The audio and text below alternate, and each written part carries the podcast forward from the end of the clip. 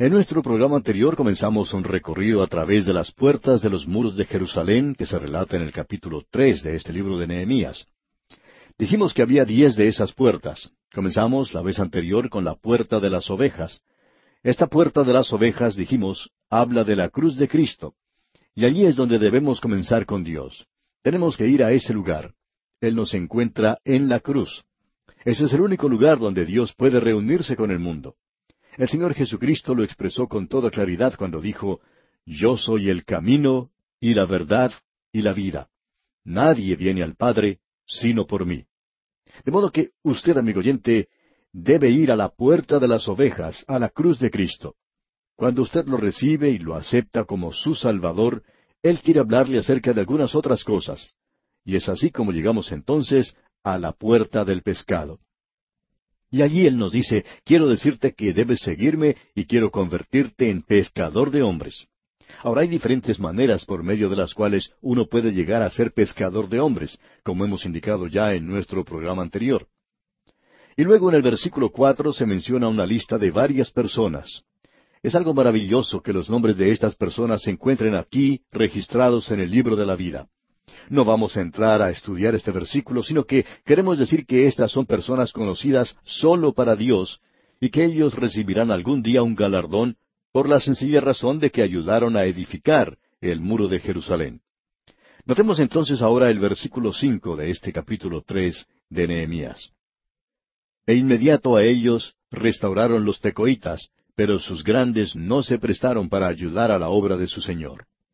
Aquí tenemos una clase de personas que piensa que son demasiado importantes como para ponerse a hacer un trabajo como este, de reedificar los muros.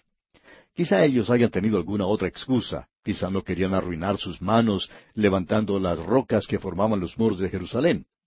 Uno se maravilla al considerar a estas personas. Quizá uno pueda tener hasta un poquito de simpatía para con los grandes de los tecoitas. Ellos no querían inclinarse, no querían doblegar sus espaldas al trabajo. Hacía falta mucha fuerza para poder levantar esas rocas que eran necesarias para la edificación, y por tanto había muchos brazos y piernas y espaldas doloridas por todo el esfuerzo que debía realizarse. Posiblemente no había una sola parte del cuerpo que no les doliera a esas personas. Entonces, estos grandes personajes de mucha importancia e influencia de los tecoitas Pensaban que esto era demasiado para ellos. De cualquier manera, ellos no quisieron poner manos a la obra y abandonaron la tarea. Ellos estaban al lado de la puerta del pescado, y en ese lugar es donde uno debe ser testigo, y ellos no fueron testigos de Dios para nada. Amigo oyente, yo no sé cómo es con usted, pero no me habría gustado a mí estar en un grupo como ese. No me hubiera gustado tener que haber sido mencionado en la palabra eterna de Dios como una persona que no hizo lo que Él me pidió que hiciera. Tenemos, amigo oyente, que en la actualidad hay muchos en la iglesia que no están haciendo lo que Dios les ha pedido que hagan. Ellos son salvos. No estamos aquí discutiendo el asunto de la salvación. Y esperamos que usted se dé cuenta clara de esto. Reconocemos que son salvos, pero ellos no están haciendo absolutamente nada, no están sirviendo al Señor. El escritor del libro de los Proverbios, en el capítulo once, versículo veintiséis, dice, Al que acapara el grano, el pueblo lo maldecirá, pero bendición será sobre la cabeza del que lo vende. Es algo terrible acaparar la palabra de Dios. Amigo oyente, ¿se ha detenido usted a pensar cómo puede ser esto? Volvamos a leer detenidamente este versículo que mencionamos aquí en Proverbios. Al que acapara el grano, el pueblo lo maldecirá, pero bendición será sobre la cabeza del que lo vende. Se nos dice que habrá ciertas personas en la eternidad que se levantarán y los llamarán bienaventurados. Y pensamos que habrá gente que se levantará en el infierno y maldecirá a algunos que han ido al cielo porque ellos no quisieron compartir con ellos el grano, como se nos dice aquí. Hay gente hoy que no están compartiendo, que están acaparando solamente la palabra, el grano, ya que la palabra de Dios es el grano que se está mencionando y ellos lo están acaparando, guardándolo para que aquellos que están hambrientos no lo puedan obtener. El Señor Jesucristo dijo, Venid en pos de mí, y os haré pescadores de hombres. Si vamos a hacer su voluntad hoy, amigo oyente, en alguna parte tenemos que estar activos. Quizá en un movimiento que está propagando la palabra de Dios. Ninguno de nosotros lo puede hacer en forma individual. tenemos que tener mucha ayuda para poder hacerlo. Luego llegamos a la tercera puerta que se menciona en este capítulo tres de Nehemías, y se nos dice aquí en el versículo seis, la puerta vieja fue restaurada por Joiada, hijo de Pasea, y Mesulam, hijo de Besodías.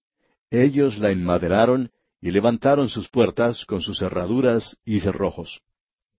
Hemos notado aquí que se menciona la puerta vieja.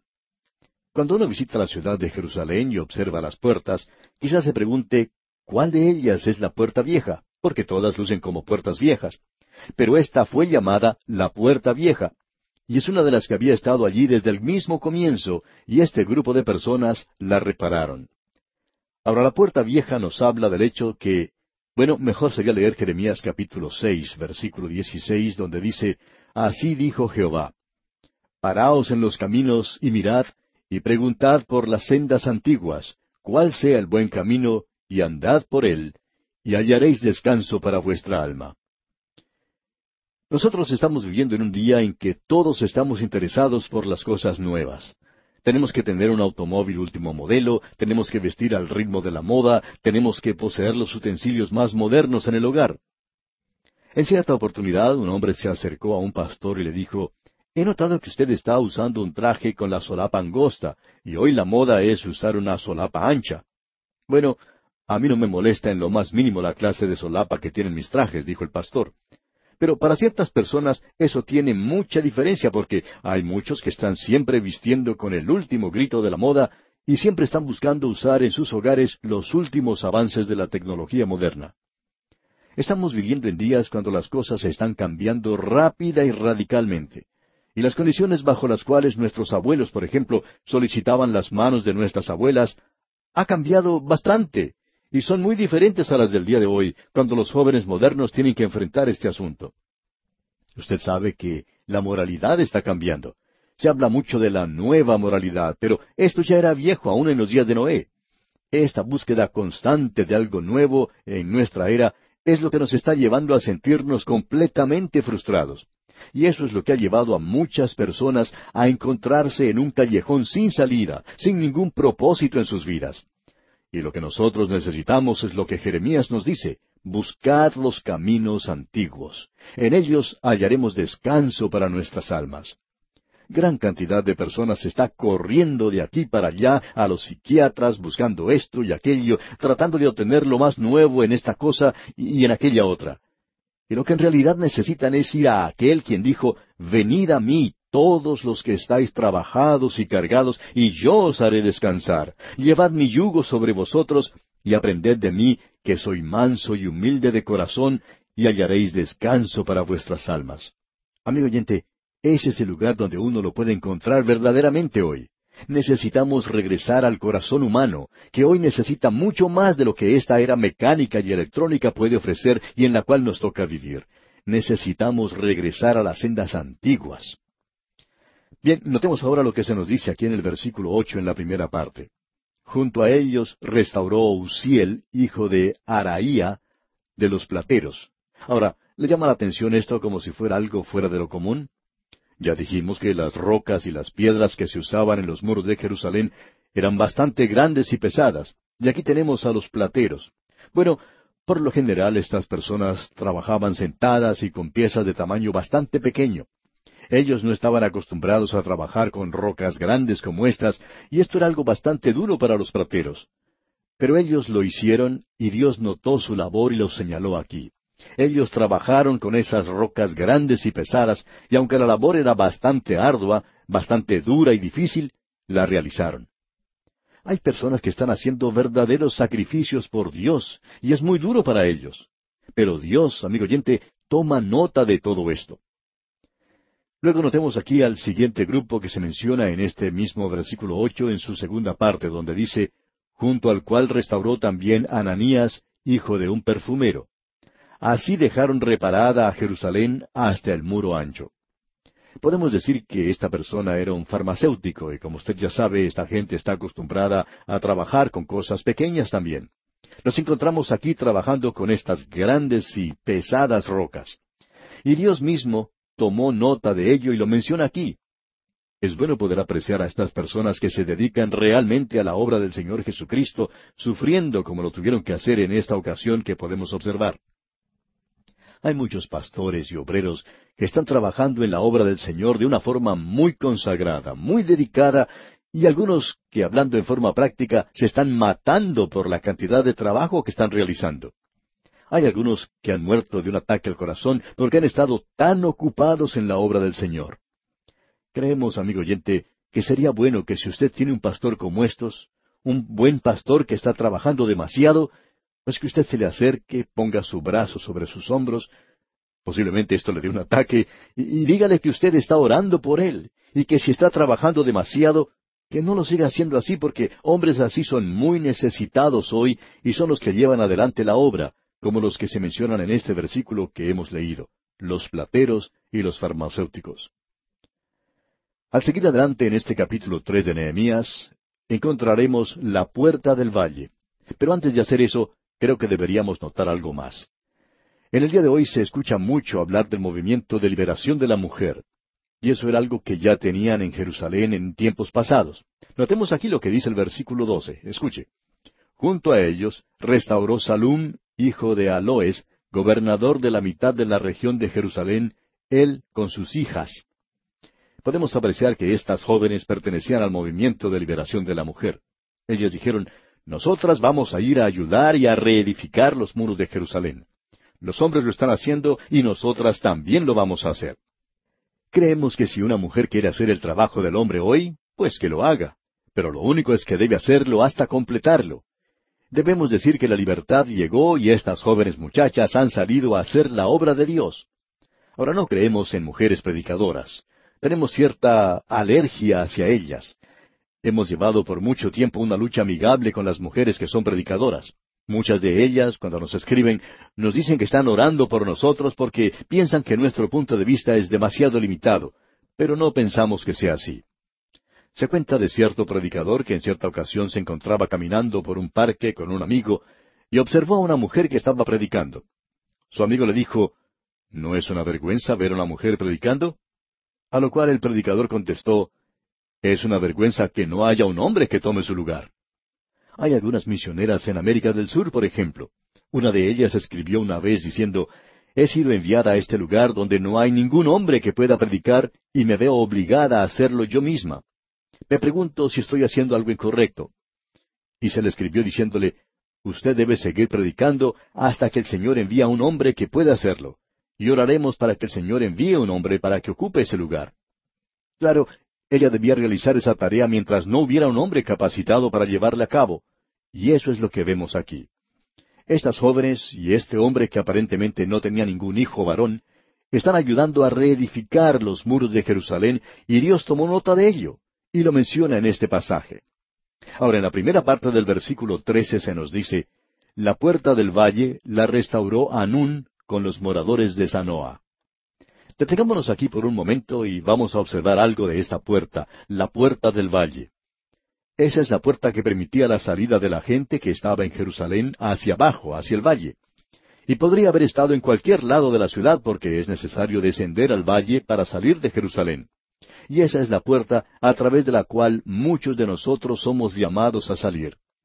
Pensamos en el valle de sombra de muerte y creemos que todos estamos caminando en esa dirección. Eso es lo que David quiso decir.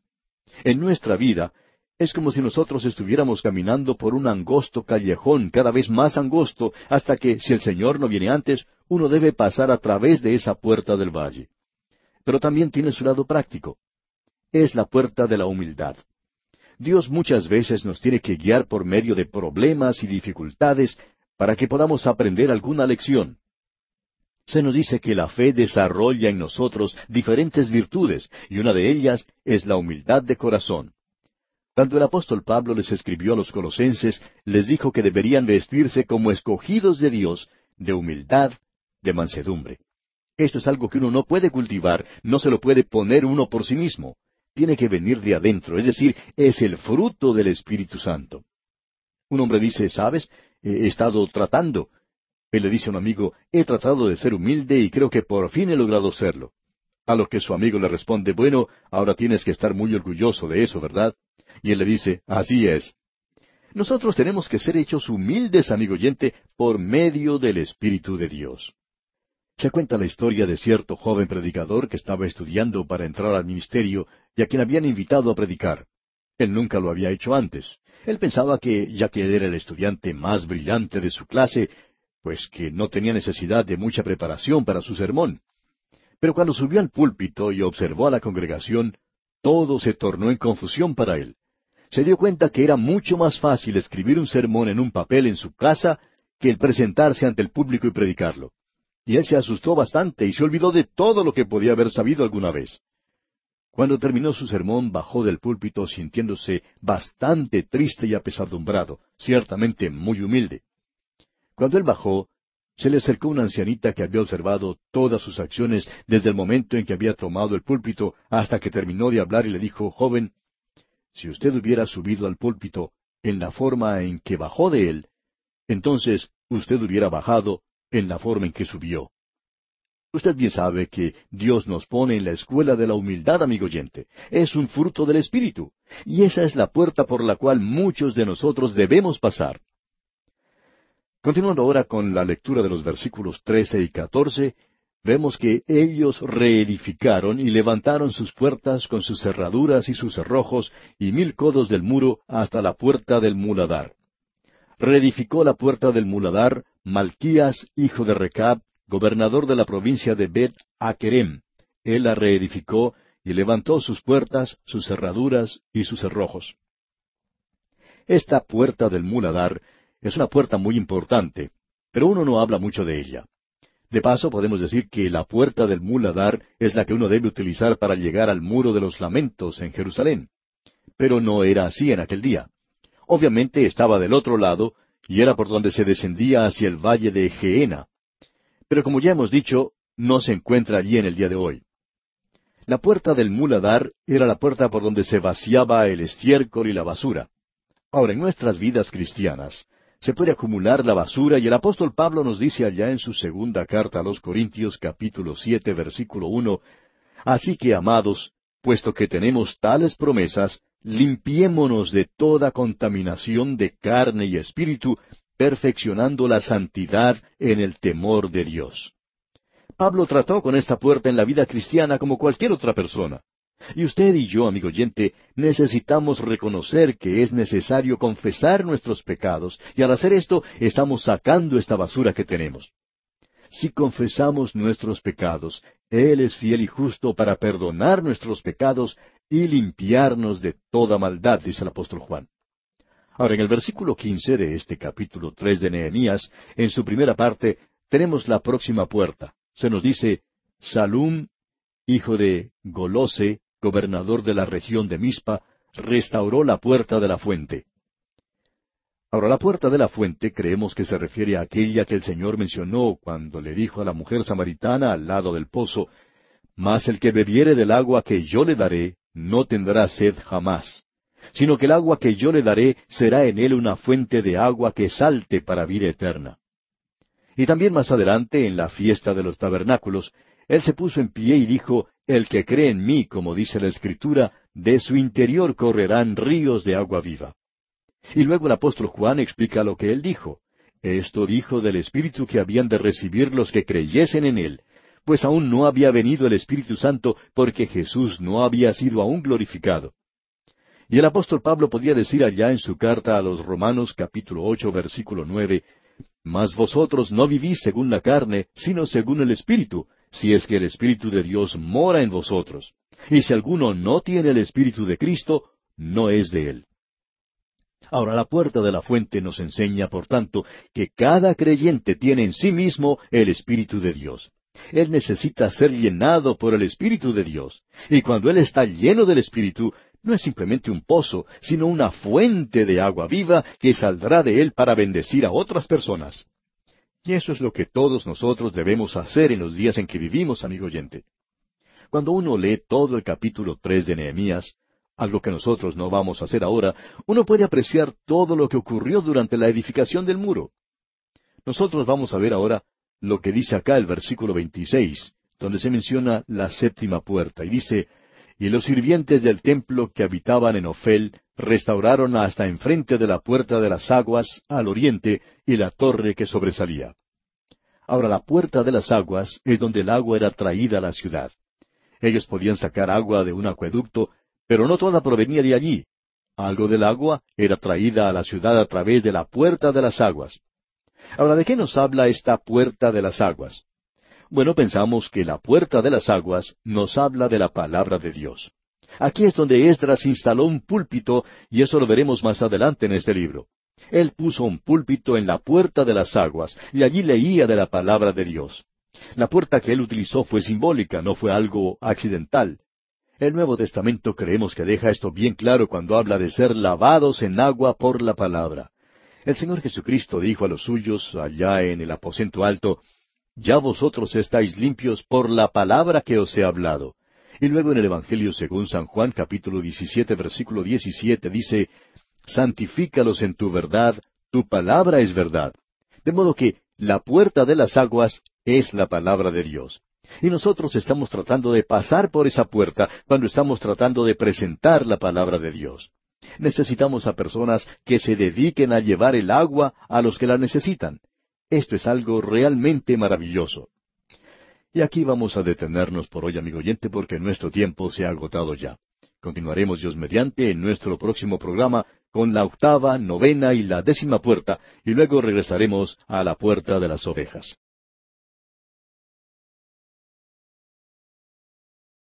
Amigo oyente, en estos días estamos recorriendo los muros de Jerusalén y pasando a través de las puertas que estaban en esos muros, como si entráramos y saliéramos a través de cada una de ellas.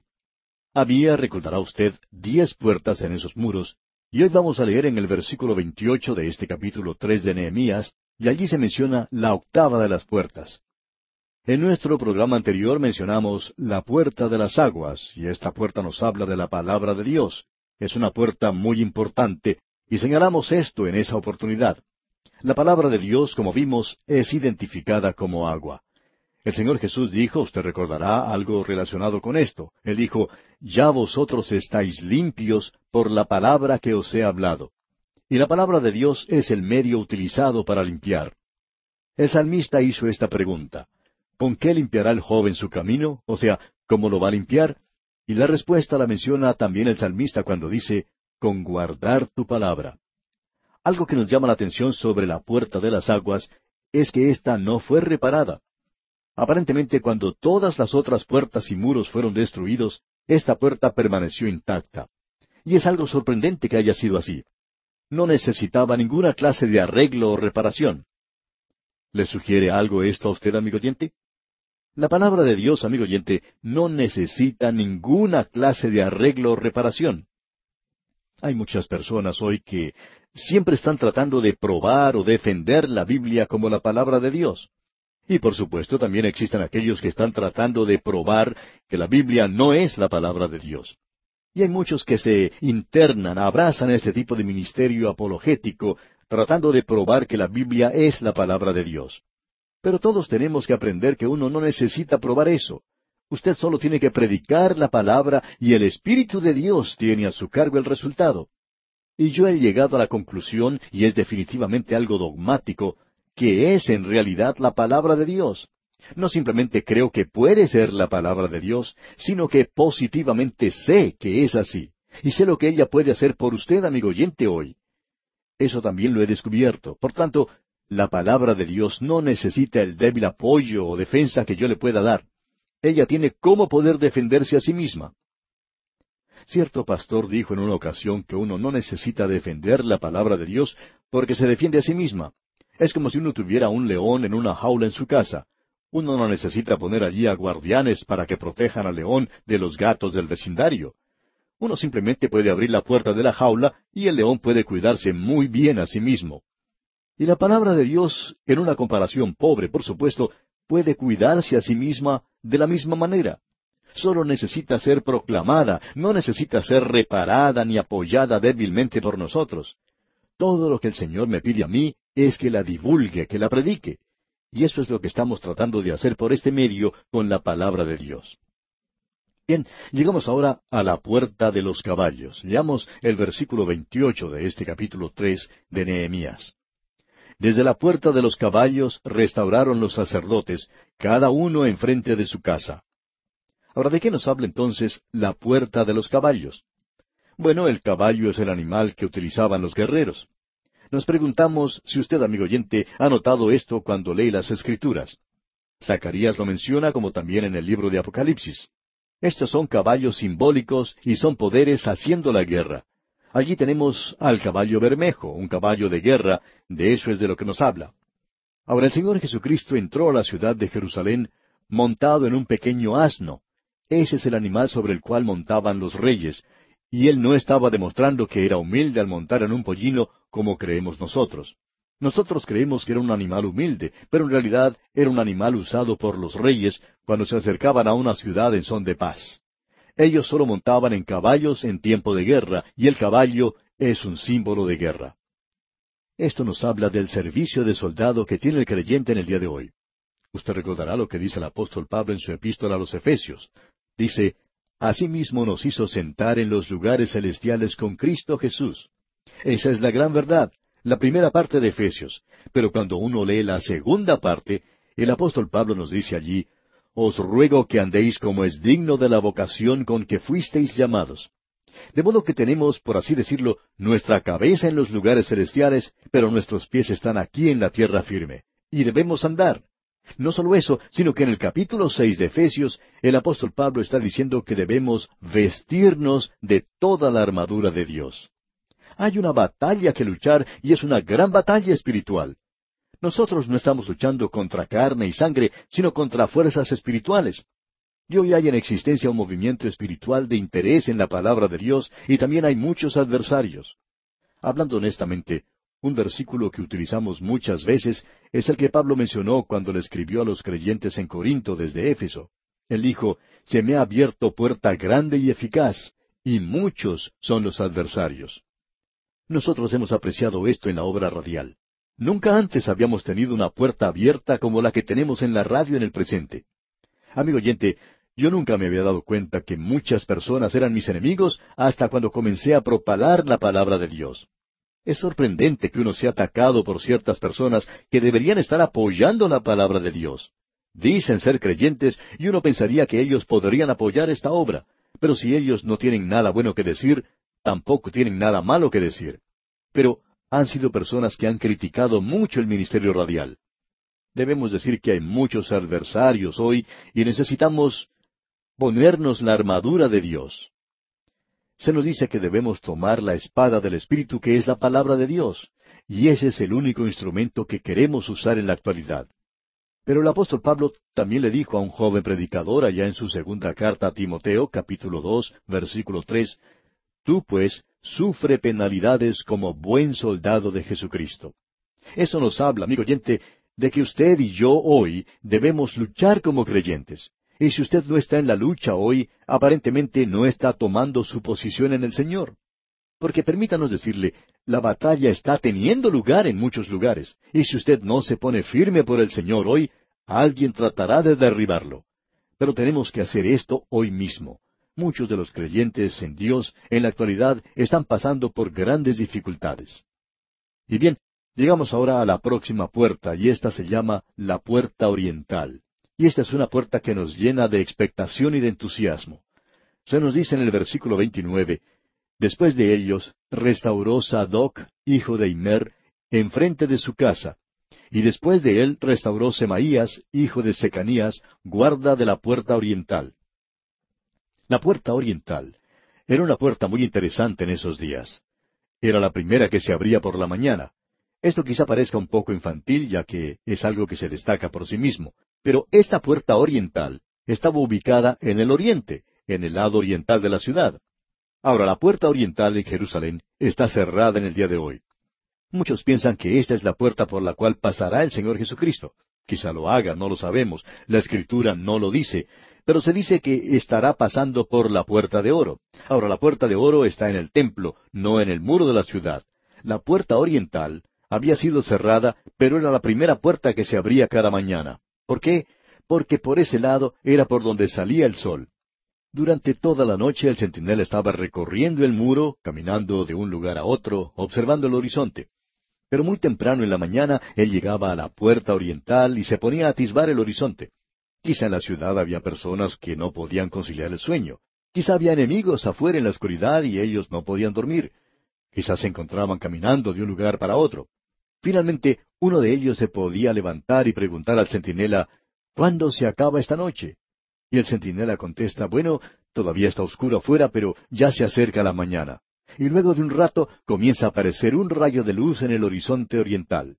El centinela observa eso y dice, ya comienza a amanecer y puedo ver afuera que no hay ningún enemigo y que ya sale el sol. Y nos podemos imaginar cuál era el suspiro de alivio que salía de los pechos de las personas que estaban preocupadas por los peligros de la noche. Amigo oyente, todos los creyentes deberían estar reunidos en la puerta oriental porque se puede observar en estos momentos un poco de luz en el horizonte, y el sol puede aparecer muy pronto. Pero antes de que aparezca el sol, la estrella de la mañana aparecerá. ¿Por qué?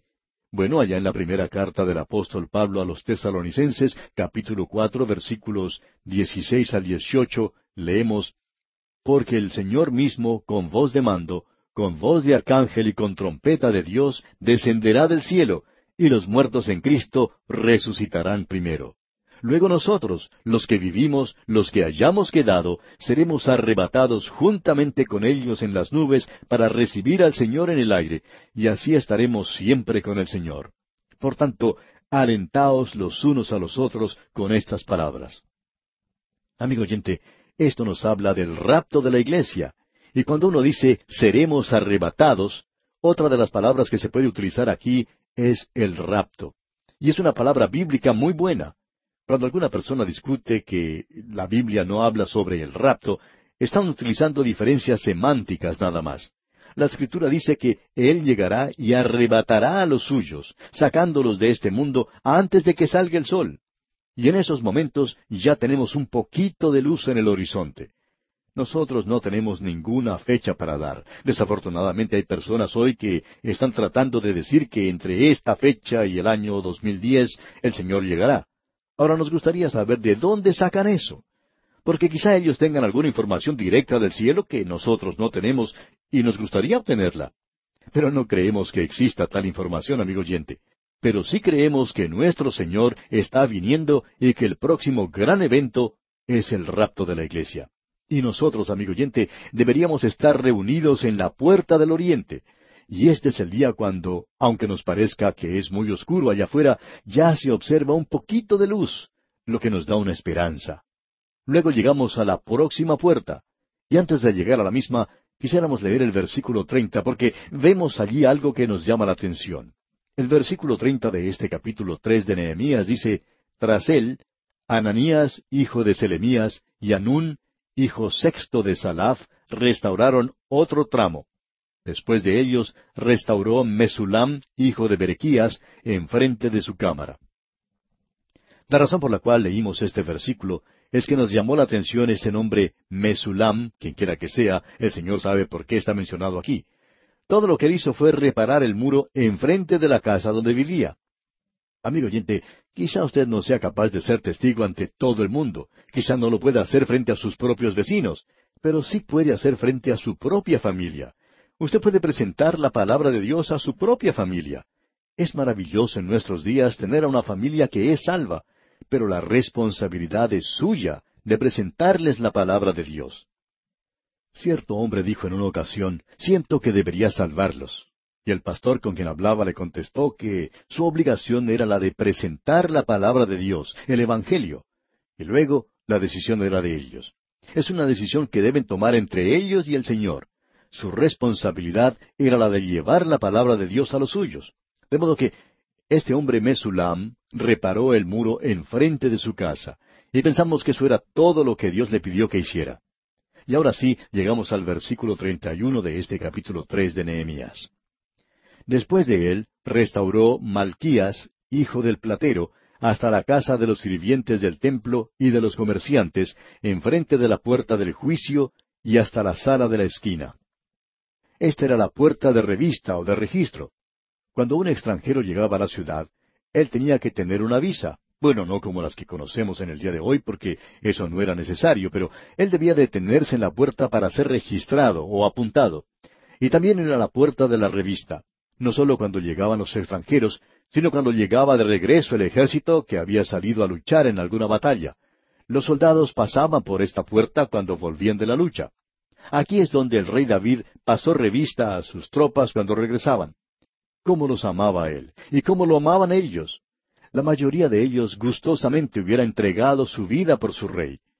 Cuando ellos llegaban cansados y heridos de la lucha, encontraban a su rey en la puerta para darles la bienvenida y agradecerles por su lealtad y dedicación.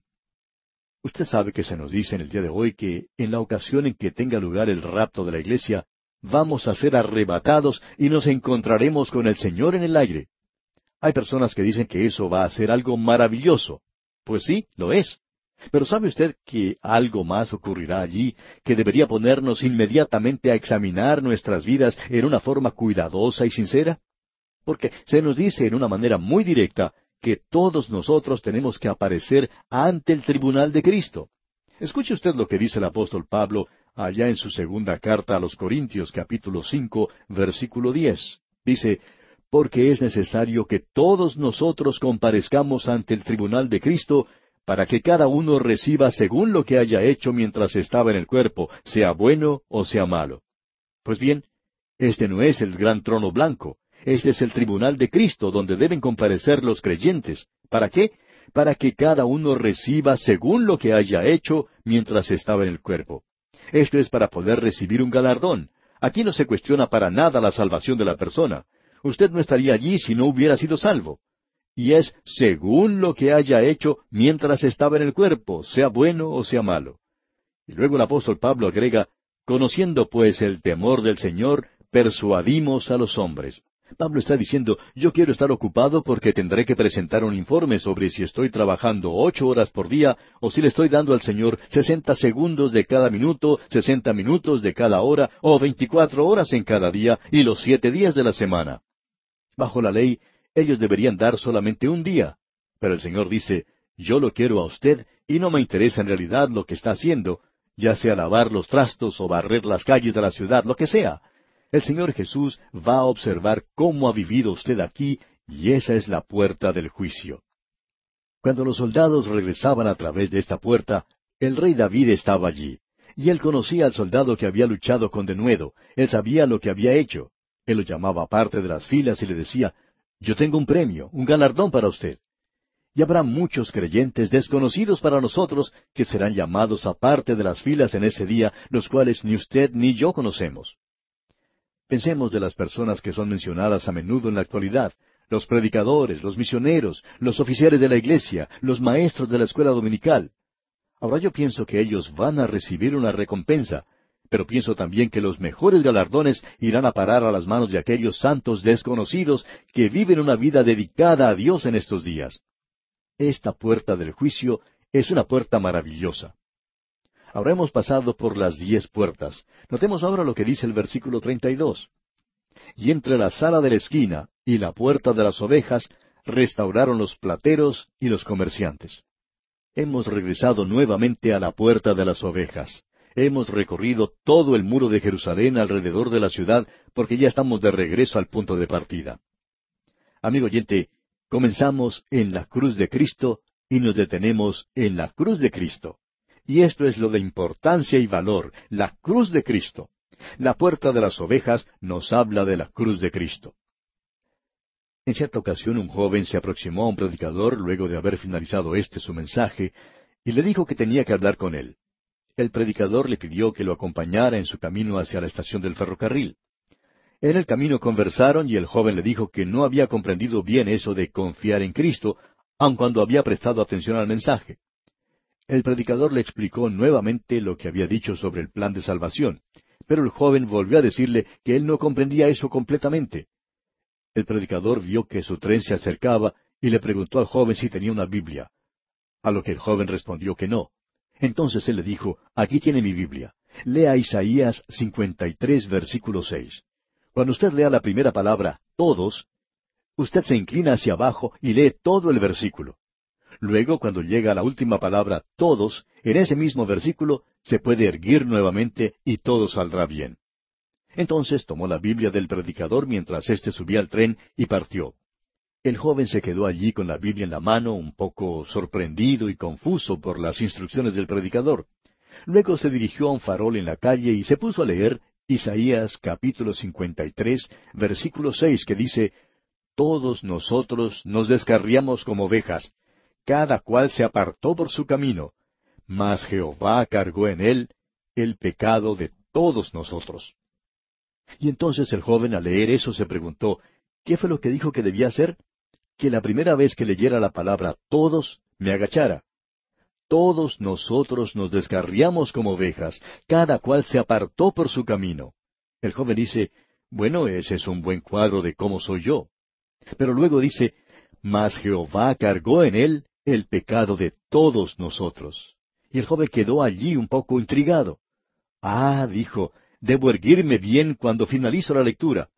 Y luego dijo, ahora yo entiendo, yo puedo confiar en Cristo, todos mis pecados son puestos en Jesús, Jehová ha puesto sobre él mis pecados. Ahora puedo erguirme y caminar bien. Él me ha perdonado.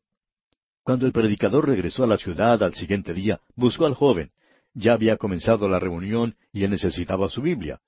Por fin apareció el joven y el predicador le preguntó, Joven, ¿ha hecho usted lo que le dije?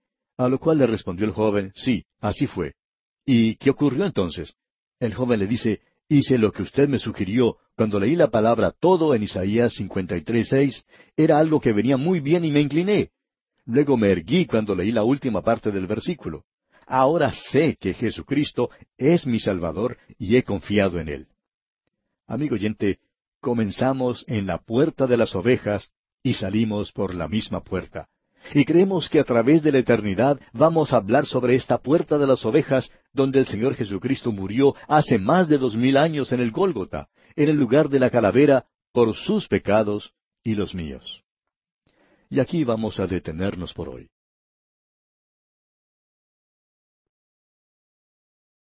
En el día de hoy, amigo oyente, llegamos al capítulo cuatro de este libro de Nehemías. Vimos en nuestro último programa que los muros de Jerusalén estaban siendo levantados alrededor de la ciudad, todo al mismo tiempo, porque este hombre Nehemías usó una estrategia bastante buena. Él era una persona bastante inteligente. Y mientras avanzábamos alrededor del muro, vimos que diferentes personas habían sido designadas para reedificar distintas secciones. Así es que mientras uno edificaba en un lugar, otro estaba edificando en otra parte, y el muro era reedificado alrededor de toda la ciudad. Se nos dice que reedificaron hasta la mitad de la altura del muro, y que el enemigo no podía seguir usando el mismo método que había usado antes, es decir, el de reírse de ellos, y luego trata de usar la burla, y esto tampoco le dio resultado. Veamos pues ahora lo que nos dice el primer versículo de este capítulo cuatro de Nehemías. Cuando oyó Sanballat que nosotros edificábamos el muro, se enojó y se enfureció en gran manera e hizo escarnio de los judíos. El enemigo pudo ver que no podía detener la edificación del muro por medio de la risa o del ridículo. Así es que ahora está utilizando algo para burlarse de ellos ante los demás. Por tanto, vemos que hace escarnio de los judíos. Lo importante que debemos notar aquí es que él se está burlando de aquello que es precioso para Dios, pero que es despreciado para Sanballat. Así es que ahora trata de burlarse ante los demás de los judíos. Notemos qué es lo que hace en el versículo dos. Y habló delante de sus hermanos y del ejército de Samaria y dijo, ¿Qué hacen estos débiles judíos? ¿Se les permitirá volver a ofrecer sus sacrificios? ¿Acabarán en un día? ¿Resucitarán de los montones del polvo las piedras que fueron quemadas? Estas preguntas que él está haciendo aquí son preguntas que aún los del pueblo de Israel se estaban haciendo a sí mismos. Ellos estaban dudando si podrían completar su labor. Y entonces los enemigos ahora utilizan la burla como un arma contra ellos. Y ese es el método que el enemigo puede utilizar. ¿Qué es lo que va a hacer este hombre? Bien, después de hacer estas preguntas, otro de los enemigos, Tobías el amonita, que es una de esas personas que siempre están tratando de decir chistes o agudezas, entra en acción. Él se presenta haciendo unas declaraciones sarcásticas y que quizás sean un poco humorísticas. Veamos el versículo tres. Y estaba junto a él Tobías Amonita, el cual dijo, Lo que ellos edifican del muro de piedra, si subiere una zorra, lo derribará. Ahora la zorra es un animal que camina de una manera muy liviana, ágil y ligera. Usted sabe que una zorra puede caminar sobre la tierra y no dejar una huella muy profunda. Puede subirse a una pared y no dejar ninguna marca en ella. De modo que Tobías está usando esto para burlarse de los judíos. Él está diciendo, lo que ellos edifican del muro de piedras, si subiere una zorra, lo derribará. Él está indicando que la obra de ellos es nada más que un muro muy débil. Después de todo eran los plateros y los farmacéuticos los que estaban edificando el muro, y aun las mujeres. Por tanto, ellos se burlan de los judíos de esa manera. Y estamos seguros que esto desanimaba a la gente. ¿Qué es lo que Nehemías va a hacer entonces? Bueno, él recurre a algo que está al alcance de todos nosotros. Él recurre a la oración. Leamos lo que ocurre aquí en los versículos cuatro y cinco de este capítulo cuatro de Nehemías. Oye, oh Dios nuestro, que somos objeto de su menosprecio, y vuelve el baldón de ellos sobre su cabeza, y entrégalos por despojo en la tierra de su cautiverio. No cubra su iniquidad, ni su pecado sea borrado delante de ti, porque se airaron contra los que edificaban. Es importante notar aquí que estas personas eran los enemigos de los judíos, pero también eran los enemigos de Dios. Y la oración que Nehemías hace aquí es una oración bajo la ley. Bajo la ley ellos tenían el derecho de pedir justicia. Ellos están pidiendo aquí que un juicio justo caiga sobre sus enemigos, y Dios tiene interés en hacer eso, amigo oyente. Eso nunca ha cambiado. Pero el Señor Jesucristo ha cambiado eso para aquellos que son creyentes en Él en el día de hoy. Así que en el día de hoy se nos dice que no tenemos nosotros que utilizar ese método, es decir, orar para vengarnos. Se nos dice en una manera muy directa que debemos ser benignos unos con otros, misericordiosos, perdonándoos unos a otros, como Dios también os perdonó a vosotros en Cristo. También vimos allá en la epístola a los romanos hace algún tiempo, donde se le dice al creyente que no debe vengarse por sí mismo, él no tiene que tomar la venganza en sus manos. El apóstol Pablo dice, No os venguéis vosotros mismos, amados míos, sino dejad lugar a la ira de Dios, porque escrito está, Mía es la venganza, yo pagaré, dice el Señor. Hay ciertas cosas que nosotros debemos poner en las manos del Señor, y esta es una de ellas. Si usted o yo intentamos hacerlas por nuestra cuenta, quiere decir que no estamos andando en la fe. Hay ciertas cosas que nosotros debemos hacer. Y creemos que es bastante evidente que hay algunas ocasiones cuando deberíamos censurar o reprender. Vemos que el apóstol Pablo, por ejemplo, le dijo a los corintios que ellos debían tratar con las cosas que andaban mal en la iglesia. Y Pablo, al escribirle a un joven predicador, a Timoteo, lo último que le dice es, que prediques la palabra, que instes a tiempo y fuera de tiempo, redarguye, reprende, exhorta con toda paciencia y doctrina. Él dice, redarguye, que quiere decir convencer de culpa o delito. Reprende, que quiere decir amenazar o advertir. Y también dice exhorta, y esto quiere decir consolar. Y el Hijo de Dios tiene que usar la espada del Señor, que es la palabra de Dios. La espada necesita ser clavada en las cosas que son corruptas y malas en nuestras vidas. Pero también necesitamos aplicar el bálsamo a un corazón quebrantado. Hay veces cuando nosotros debemos reprochar o redarguir, como nos indica Pablo. Que Dios ayude al predicador que en estos días presentes no está siendo fiel en cuanto a estos asuntos. Estamos viviendo en días cuando la gente no quiere escuchar nada de cosas como estas. Ellos solo desean escuchar mensajes elocuentes y floridos, pero que en realidad no son nada y que no tratan con el pecado que existe en sus vidas, así como con la indiferencia que existe en ellos. Como resultado de eso, en nuestros días hay muchas iglesias llamadas bíblicas que no tienen nada en el mundo sino aquello que es dulce. Hay muchas porciones de las escrituras que son dulces, pero hay muchas partes también que son amargas, agrias. Y esta gente no escucha nunca nada de esas partes, y como resultado hay muchas personas que piensan que esa clase de cosas, pues, no se deben decir. Pero bajo la ley, amigo oyente, esta gente aquí podía orar, ese era el único recurso que ellos tenían. Ellos le pidieron en este caso que se hiciera justicia. Y bajo la ley era lo que podían hacer. Estos hombres eran los enemigos de Dios y también eran los enemigos del pueblo de Israel. Ahora, ¿qué es lo que van a hacer después de la oración? Es maravilloso poder sentarse en los lugares celestiales en Cristo Jesús. Pero también se nos dice que debemos andar dignamente en esta tierra. La vida cristiana es un andar, y también se nos dice que es una lucha y que nosotros debemos ponernos toda la armadura de Dios. Lo que queremos ver ahora es lo que pasó después de la oración. Leamos entonces el versículo seis de este capítulo cuatro de Nehemías. Edificamos pues el muro, y toda la muralla fue terminada hasta la mitad de su altura, porque el pueblo tuvo ánimo para trabajar. El pueblo se entrega completamente a esto y continúa en la reedificación del muro. Así que la oposición de los enemigos que se burlaban es superada por la gente. Ahora el enemigo se va a dirigir hacia otra dirección. Se da cuenta que esto no da resultado, por tanto, busca hacer algo nuevo. Utilizará otra táctica diferente. Y veamos lo que dice aquí el versículo siete de este capítulo cuatro de Nehemías. Pero aconteció que oyendo Sanbalat y Tobías y los árabes, los amonitas y los de Asdod, que los muros de Jerusalén eran reparados, porque ya los portillos comenzaban a ser cerrados, se encolerizaron mucho. Esto realmente hizo enojar al enemigo porque pudo observar que las burlas y las risas a los que estaban trabajando no habían detenido a esta gente, no los habían apartado de la tarea que tenían y continuaban adelante. Como resultado entonces intentan hacer otra cosa. Ahora leamos el versículo ocho y la primera parte del versículo nueve. Dice, Y conspiraron todos a una para venir a atacar a Jerusalén y hacerle daño. Entonces oramos a nuestro Dios.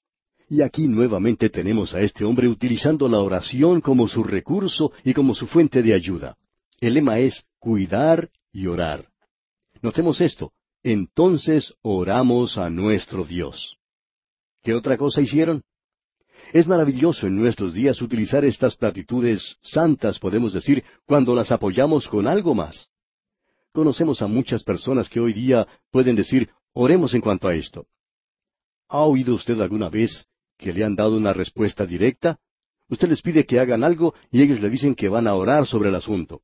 Bien, lo que queremos saber es, ¿qué va a hacer usted después de la oración? En cierta ocasión un pastor le pidió a un miembro de su iglesia que hiciera algo y este señor le contestó, bueno, voy a orar sobre el asunto. Y el pastor le dijo, un momento, si esa es su manera de decirme que no, entonces dígamelo directamente y así podré buscar a otra persona que lo haga.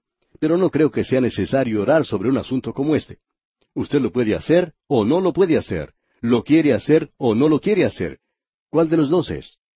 Bueno, él no lo quería hacer, para decir la verdad. Estaba tratando de buscar una excusa y al darse cuenta el pastor, entonces le permitió buscar a otra persona para poder hacerlo.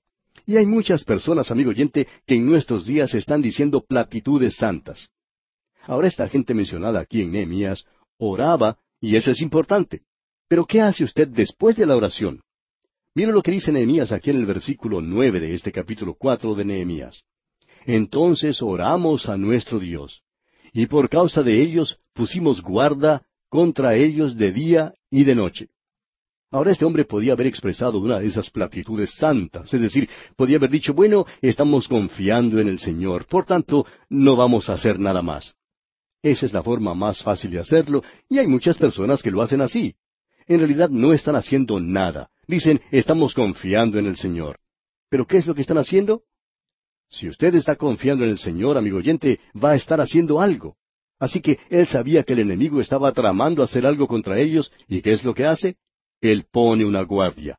Él está confiando en Dios, pero la manera de confiar en Dios es la de poner una guardia de día y de noche. Ahora notemos lo que dice aquí el versículo diez. Y dijo Judá, las fuerzas de los acarreadores se han debilitado, y el escombro es mucho, y no podemos edificar el muro. Ahora esto que se presenta aquí es un problema de adentro mismo. Y aquí es donde uno debe tener mucho cuidado porque el diablo quizá no lo moleste demasiado desde afuera. Eso lo veremos en nuestro próximo estudio. Pero él seguramente va a tratar de hacerle daño desde adentro. En realidad este hombre no se enojó hasta cuando el problema se presenta desde adentro.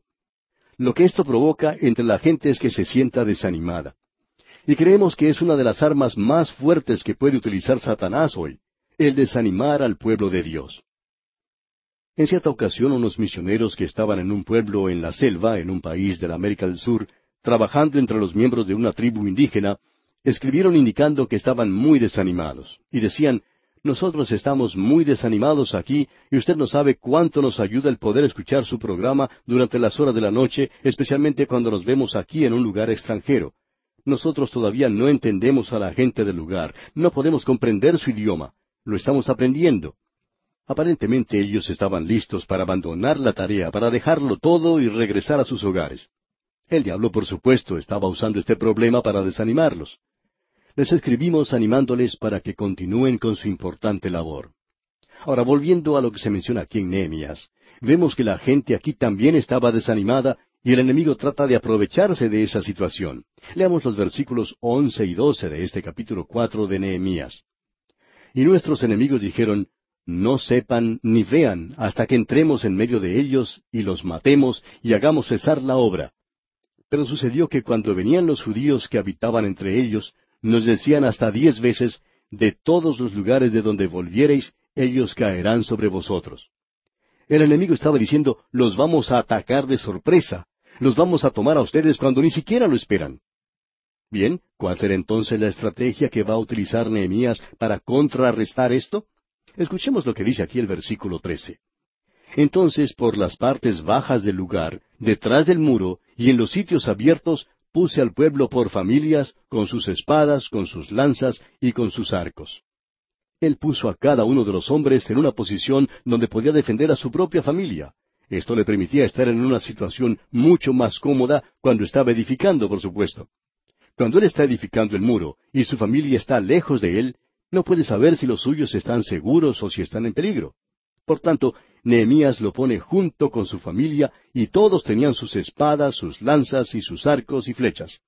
Y luego él dice en la primera parte del versículo catorce de este capítulo cuatro de Nehemías, Después miré y me levanté y dije a los nobles y a los oficiales y al resto del pueblo, No temáis delante de ellos, acordaos del Señor grande y temible. Ese era el lema que ellos tenían, acordaos del Señor. Eso es lo que utilizaban ellos para la lucha y es algo maravilloso. Napoleón siempre utilizaba el nombre de alguna victoria para animar a sus soldados a luchar. Siempre usaba el nombre de alguna victoria memorable. El apóstol Pablo, en su segunda carta que escribió al joven predicador Timoteo, utilizaba también un lema para darle ánimo. Lo podemos leer allá en la segunda carta a Timoteo, capítulo dos, versículo ocho, donde dice, Acuérdate de Jesucristo. Ese es el lema que tienen que tener los creyentes hoy.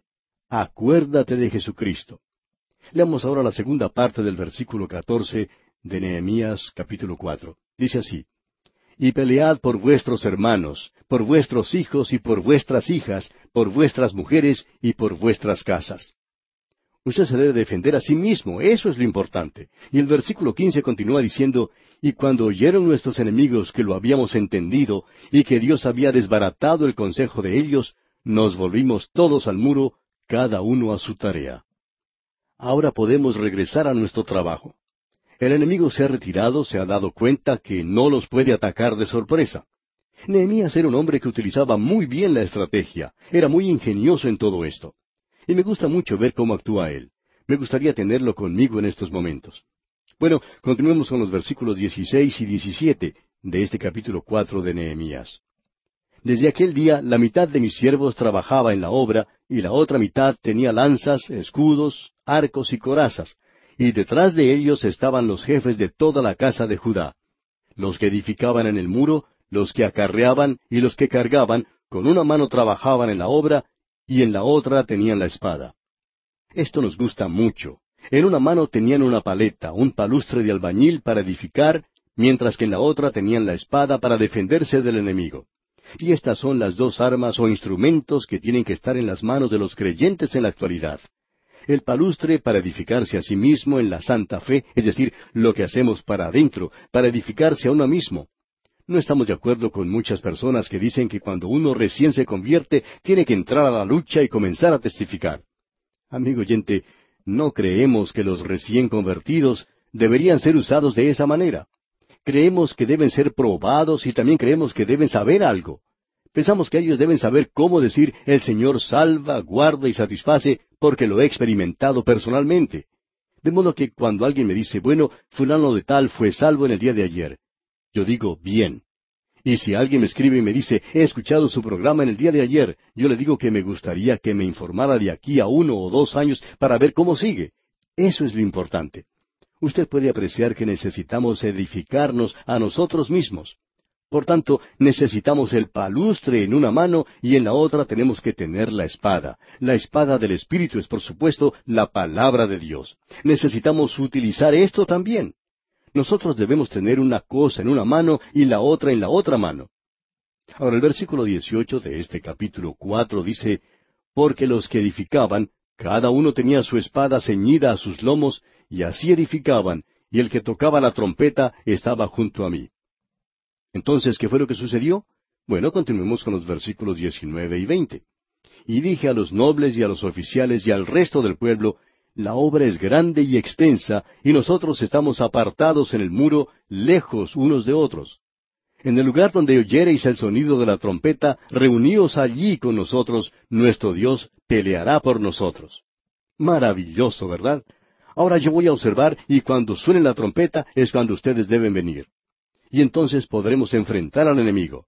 Luego dice Nehemías en el versículo 21, Nosotros pues trabajábamos en la obra y la mitad de ellos tenían lanzas desde la subida del alba hasta que salían las estrellas. No sabemos a qué sindicato pertenecían ellos, pero de seguro que trabajaban más de ocho horas diarias. Dice que trabajaban desde el alba hasta que salían las estrellas. Debemos darnos cuenta aquí que estas personas estaban muy cansadas en el trabajo, en la obra del Señor. Ahora en el versículo 22 dice, También dije entonces al pueblo, Cada uno con su criado permanezca dentro de Jerusalén, y de noche sirvan de centinela y de día en la obra.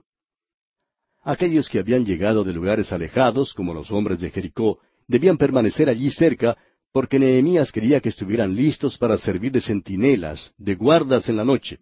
Y en el versículo 23 leemos, Y ni yo, ni mis hermanos, ni mis jóvenes, ni la gente de guardia que me seguía, nos quitamos nuestro vestido. Cada uno se desnudaba solamente para bañarse. Y luego Nehemías indica que después de todo se daban un baño y era la única ocasión en que se quitaban la ropa. De otra manera, nunca nos quitábamos nada para dormir, sino que permanecíamos siempre vestidos, dice. Estábamos siempre listos. Qué bueno es hoy estar siempre vestidos con toda la armadura de Dios. Es algo maravilloso, amigo oyente. Ahora usted puede ver que en la Biblia hay un poco de humor. Aun en una crisis como esta que estamos observando, el Señor pone algo humorístico aquí. Y vamos a detenernos aquí porque nuestro tiempo ha concluido ya. Continuaremos Dios mediante en nuestro próximo programa.